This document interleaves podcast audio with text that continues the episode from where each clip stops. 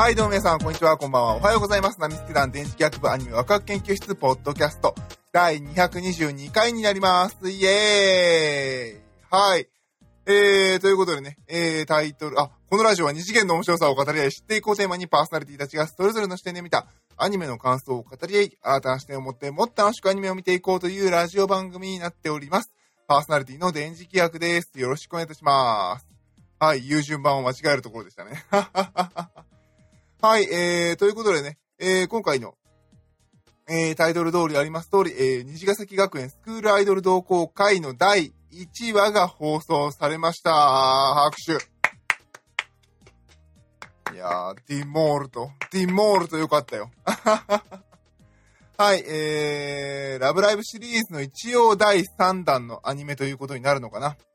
えー、YouTube の方でもね、少し話させていただきましたけれど、虹ヶ崎学園スクールアイドル同好会は、えー、ホームページ見ていただければわかりますけれど、他のラブライブ、ラブライブサンシャイン、えー、次が決まってます、ラブライブ、えー、スーパースターだっけ？えー、のね、ロゴと見比べていただくとわかるんですけれども、えー、こう従来のラブライブのロゴが使えない子たちです。なんでなんでしょうね。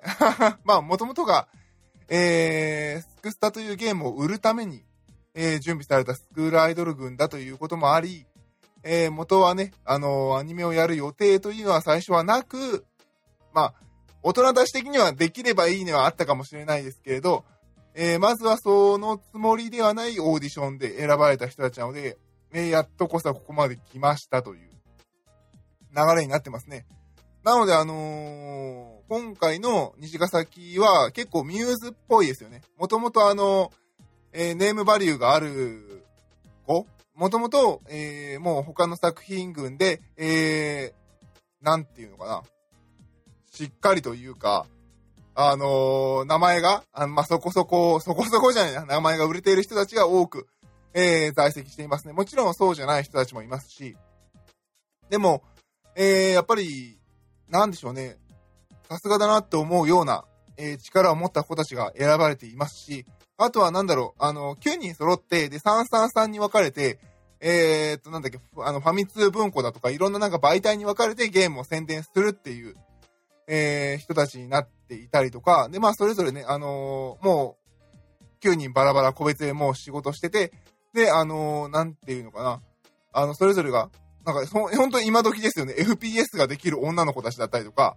えーいろいろなっているので、力のある子たちが選ばれて、ついに、えーアニメまでこぎつけたということでね。はい、えー、よかったなと思いながら 見ましたね。あのー、ほんとね、この話はね、ストアローさんとかね、天台さんに見ていただいて3人で喋りたかったんですけど、ほんと今コロナが憎い。えー、そんな状況ですけど、まあ、あの、まだ1話なのでね、どうなっていくか全然わかんないんですけども、まずは、えー、1話だけ、まあ、なんていうの ?YouTuber 的にファーストインプレッションでとかあの箱開けですぐ喋ってるあれ、あんな感じで、えー、軽く聞き流していただければなと思っております。はい、でね、あのー、あ、なんていうのかな？出来は素晴らしく良かったですね、1話。あの、なんだろう、えっ、と、6月頃かな？確か6月頃に、あのーラブライブさん、あのーサンシャインじゃない、えー、西ヶ崎の無敵級ビリーバーが、えー出ますと。で、その PV を初公開ですって、パンって出した時の、えー、ツイッターの反応がやっぱり未だに忘れられませんね。私も衝撃的でしたね。すごいあの、今までのラブライブとは全然違うセンスの、えー、プロモーションビデオになっていて、えー、すごい情報量を畳みかける感じで見せていく。で、あのー今までと違った新しい、えーキャラデザのラブライブが動くとここまで可愛くて綺麗で面白いんだと思わされたあのプロモーションビデオ。で、やっぱり実際買ってみて、見てみてもすごくいいプロモーションビデオだったんですけど、えーみんな思ったよね。これテレビでやんのとか思ったよね。で、でいきなりね、9月頭に10月3日からやりますとか言い始めて、はぁっていう感じで。で、えー今日1話が放送されたんですけども、いやー、無敵級ビリーバーのクオリティまんま来ましたね。マジかーっていうぐらいの。うん。やっぱり、そうなんですよね。虹ちゃんはやっぱりそこ、これくらいやらないとっていう立場もあるでしょうね。すげえなーっていう感じでした。で、えー、ゲームはね、ほとんど私あまり進めてないんですけど、まあ、おおよそ、おおよそ最初の序盤の話は見てたので、えー、ちょっとゲームとは、えー、違う流れになってましたね。で、えー、ゴン、で、なんだろうな、話の展開的には、あのー、従来のラブライブらしい、えー、ストーリー展開があって、まあ、あの、ほら、学校がなくなるわけじゃないけれど、部活がなくなってて、なんかやりたいことができなくて、敵が生徒会長、まあ、まだ敵というほどにはなってないですけど、生徒会長が対立軸にいてっていう感じで、えー、スタートしていく流れでしたけれども、やっぱりなんか違いましたね。序盤はラブライブの、その踏襲とか、なんか自分たちもラブライブが始まったな、またって見てるけれど、なんか違うなっていう感じがずっとあって、えー、行く作品でしたね。顕著なのがやっぱり今回高崎優ちゃん、えー、ゲームで言うと私たちプレイヤーあなたちゃんだったのが、えー、キャラクターとなって、えー、話を進めていくんですけれど、このキャラクターの立ち位置が、えー、これからかなっていう感じがすごくしましたね。ゲーム内ではね、あのー、そのあなたちゃんが曲も衣装もダンスも用意し、確かしていたはずなんですけど、えー、なんだろう、すごい主人公感でやるぞわーっていく今までの、えー、高坂ほのからとか、あのー、チカちゃんだとか、そういう感じなのかなと思ったら、意外と、そうでもない感も出てきたりとかして、ああ、どうなるんやろうと思って見てると、えー、あゆむちゃんがね、やっぱり私はやりたかったんだと言って。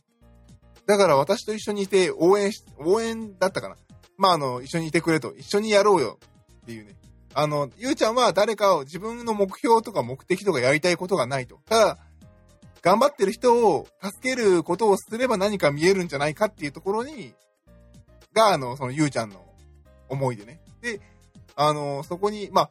そこをなんか助けるために私がスクールアイドルやるよ的な流れになるのかなと思ったら結構違いましたね。あの、あゆむちゃんが、私もやりたかったと。やるんだと。だから一緒にやってくれないかっていう誘う感じでしたね。なんか、うん。なんか最後、あゆむちゃんの方が告白し始めて、おーおーみたいなね。いい最終回じゃん、みたいなぐらいの。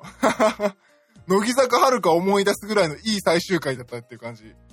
あー、でしたね。なので、えー、でね、あの、音楽も出ましたね。えー、Dream with You という、えー、楽曲でしたね。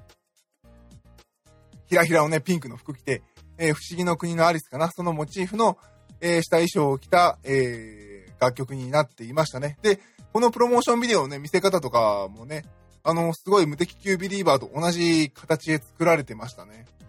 あの、衣装がね、コロコロコロコロ変わっていって、えー、虹ヶ崎のこれまでの衣装と、えー、それこそね、彼女たちはスクスタのゲームを宣伝するためのキャラクターっていうのもあって、そのスクスタの衣装を着ていたりとかして、アニメもゲームも両方受け持って宣伝してやんよぐらいの西ちゃんの強さとか、えー、覚悟が現れている、えー、プロモーションビデオだったんじゃないかなと、えー、思っております。なんかね、あのー、見せ方とか、なんかね、海に向かってね、背中、ね、向けてるあのかっこいいシーンってカスミンもあれがあってね、あれみんなこんな感じで何か最後、あれ一個に繋がんのぐらいの。うん、なんか、なんかいいよね、今回の西ちゃんって、可愛いだけじゃなくてかっこいい、それぞれの覚悟っていうのがなんかね、背中で語らせるみたいな。えー、すごく良かったんじゃないかなと、えー、思っております。で、まあ9人それぞれが、あの、これからおそらく音番会が回ってきて、一つ一つ物語が進んでいくんだろうなっていう感じなんですけれど、なんか最初予想したのは、それぞれみんなを、それこそね、あの、ラブコメのように、主人公の高崎優ちゃんがみんなのそれぞれのあの、抱えている問題というか、あの、課題というか悩みを一緒に解決して、まあ、好感度上げて、で、一緒にみんなで仲間になっていって進んでいくって思ってたんですけど、今回の歩の形を見てると、ゆうちゃんをみんなが救うみたいな感じになってるのかなうん、なんかそれで、ゆうちゃんの物語、ゆうちゃんの新しい、その、成長していく物語も描かれるのかなっていう感じで、ああ、ちょっと、ああ、もう全然自分がね、想像したのと違うなっていう感じですごく面白く、えー、見させていただきました。でね、あの、オープニング曲はなかったけどね、エンディング曲も。なんでしょうね、やっぱり、全部含め、まあ、エンディング曲だけじゃないですね。あの、サントラも含め全てが、あの、これまでのラブライブではないように作ってる。まあ、狙っ、どこまでどう狙ってるかわかんないですけれども、あのー、こういうのもいいよね、ありだよねっていうのをバンバンバンバン、えー、打ち込んできてるのが良かったんではないかなと、えー、思っております。劇版なんてね、すごい良かったよね。柔らかい音楽で。ね、特にあの、コメディ調の時の、コメディ調の時の、特急のって言ったら、時のあの、あの、楽曲でね、音の柔らかさとか結構好きだったのでね、これサントラ私楽しみに、えー、しています。はい、えー、まあそんなもんかな。なんかあの、いいゆりアニメだったよね。ダメだな、もう汚れた目で見てしまってるな。はい、でもね、あの、いい青春アニメが始まったんじゃないかなと思っています。あ、もうほんとね、今年の秋アニメやばいよね、タイトル、タイトル数というか、あの、タイトルのレベルというか、大きさというか、各種の派遣アニメの2期3期が集まってんじゃんぐらいの感じになってるので、あの、虹ちゃんにはこのクオリティと面白さで、えー、突き進んでいただければなと思っています。あとはね、あの、虹ちゃんら、まあ、ラブライブ、サンシャインの時もそうだったんですけど、テレビ放送に合わせて、どう、同じタイムで、あの、YouTube だとか、えー、バンダイチャンネルだとかで、あの、同時に見て、あの、タイムラグなく、みんなと、えー、情報を見て共有することができたのは、